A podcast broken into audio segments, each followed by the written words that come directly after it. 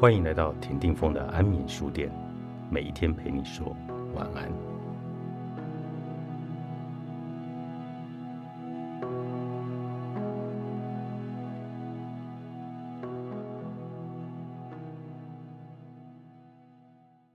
记录下来，让杂讯可以被清楚看见。只做笔记，不思考。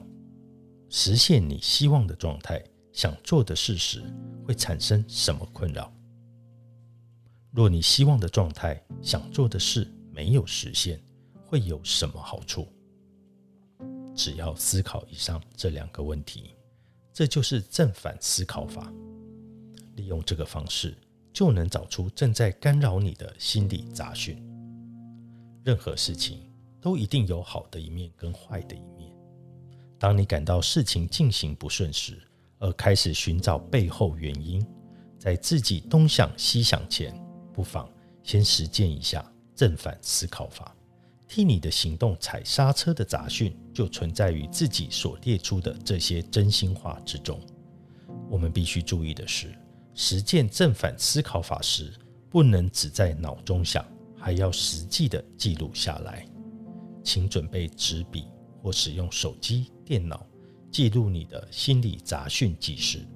这么做是想要揪出存在于潜意识过去未曾察觉的事情，所以不写下来的话，一转眼就会遗忘，而且一想到就要立刻写下来，别去思考要不要写。该不该写的问题，把你心中的伦理、道德、常理、正义、良知、恶行、正确不正确的想法，全部都摆到一边。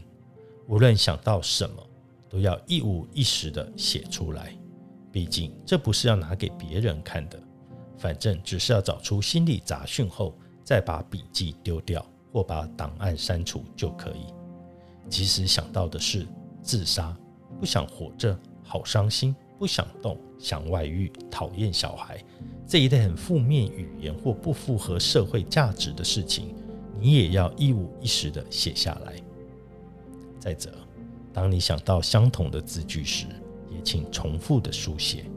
比方说，如果你不停想到好寂寞，那就反复的写出来。我曾经有一个个案，在他的记事中反复写着“好想死”。好想死，好想死。写着写着，他突然说了一句：“我是不是想去死啊？”接着他就开始写起“不能死，父母会很难过”等等的正面话语了。这就是把内心深处的想法揪出来。压抑负面的想法，只写正面想法的话，只会让我们更痛苦。脑中浮现负面的语句时，若能够毫无保留地宣泄出来，反而能让负面的想法得到释放。放空之后，想法自然会朝正面来转变。再不然，保持负面也没有关系，宣泄出来至少也能够达到心灵的排毒效果。因为光是把想法写出来，就能够让人的内心产生转变。实践正反思考法时，还有一个要注意的地方就是。至少要写出六项，可以超过六项。总之，请以写出六项作为最初的目标。至少六项，是因为据说六是一个充满魔力的数目。超过六项后冒出来的东西，就会是我们潜意识深处的东西。当我们想出六项后，就会像打开某种开关，连绵不绝地想出十项、二十项。你所写出来的每一项都是存在于潜意识的真心话，而其中的某一项正在替你的行动踩刹车。当你怀疑可能是某一项时，就可以开始为其思考具体的解决方案。比方说，若是金钱的问题，那不妨朝以下的方向思考：以搬到乡下居住来说，你可以思考薪水减少也能负担生活开销的方法。也可以思考什么样的工作模式能让自己即使住在乡下也不会减少年收。以出国留学来说，你可以延后时间，先存一笔钱再出国；也可以思考有没有一面留学一面继续目前工作的方法，或利用留学经验来赚钱。当杂讯不再是杂讯时，你就能实现你所希望的状态、想做的事情了。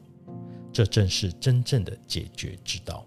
还有一种状况是，当你找出心理杂讯时，你就能恍然大悟的松了一口气，进而释怀。这样也是可以的，因为你将不必再担心我办得到吗？或我好像不可能达成，而能把关心的重点放在你希望的状态、想做的事情上。其实有时候，当我们看着正反思考法所写出的真心话，看着看着。就会浮现出另一个选项，那就是放弃你原本希望的状态，原本想做的事，也就是说，得到保持现状就好的结论。心理杂讯是藏在你潜意识中的真心话。换言之，无论是自己希望的状态或想做的事，认为不要达成比较好的人也是你自己。因此，做出不要搬到乡下比较好。不要出国留学比较好的结论，事实上，这就是你自己内心的期望。就算选择放弃，也没有必要看作负面的逃避。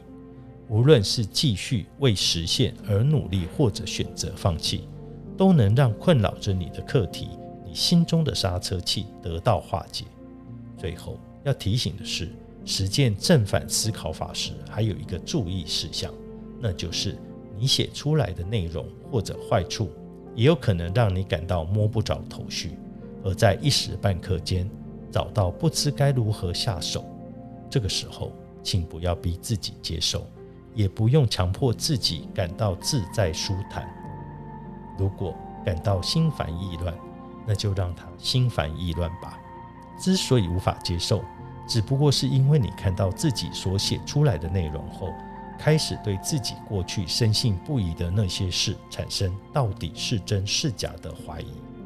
只要放着让它发酵一段时间，再将它重新拿出来看，或再试着写出更好的坏处和好处，一定就能够找出让你觉得没错，就是这个的心理杂讯。